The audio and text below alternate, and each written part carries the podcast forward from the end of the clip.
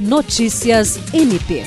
O Ministério Público do Estado do Acre, por intermédio da Procuradoria-Geral de Justiça, instituiu o Código de Ética e Conduta dos Servidores. O documento visa estabelecer os princípios e normas de conduta ética aplicáveis aos servidores da instituição. O objetivo é dispor sobre as regras de conduta que devem balizar o comportamento dos servidores no desempenho de suas atividades, preservando a reputação dos servidores e a imagem institucional. O Código de Ética aplica-se, no que couber, a todo aquele que, mesmo pertencendo a outra instituição, preste serviço ou desenvolva qualquer atividade no Ministério Público de natureza permanente, temporária ou excepcional, ainda que sem retribuição financeira por parte da instituição.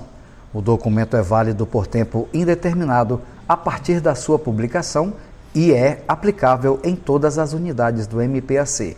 Jean Oliveira para a Agência de Notícias do Ministério Público do Estado do Acre.